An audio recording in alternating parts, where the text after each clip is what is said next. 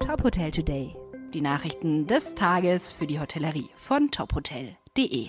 Mit Stefanie Reinhardt. NH Hotel Group verzeichnet Rekordgewinn. Im vergangenen Jahr hat das Unternehmen einen Umsatz von 2,16 Milliarden Euro erwirtschaftet. Der Nettogewinn lag bei 128 Millionen Euro. Das entspricht einem Umsatzwachstum von 23 Prozent gegenüber dem Vorjahr.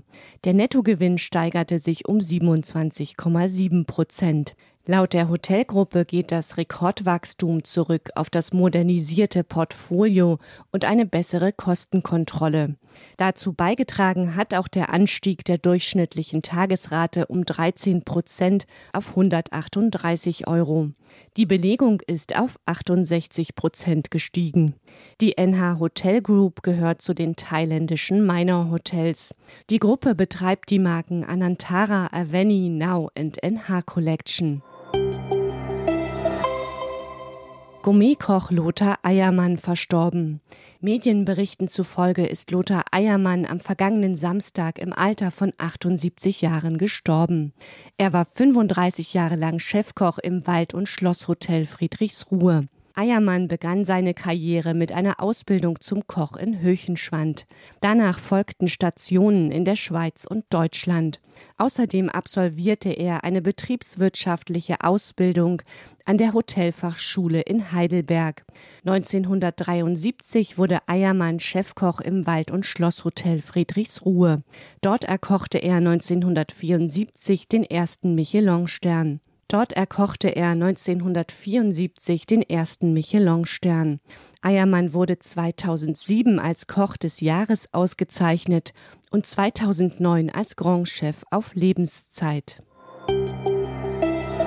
Neue Hoteldirektorin für die Bretterbude Heiligenhafen. Seit Mitte Januar leitet Sarah Bartel das Strandhotel an der Ostsee. Von 2014 bis 2018 war Bartel im Beachmotel St. Peter-Ording tätig.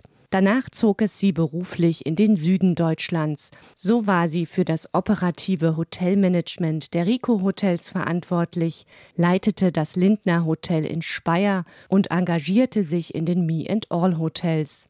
Zuletzt war sie General Managerin im Me and All Motel in Ulm.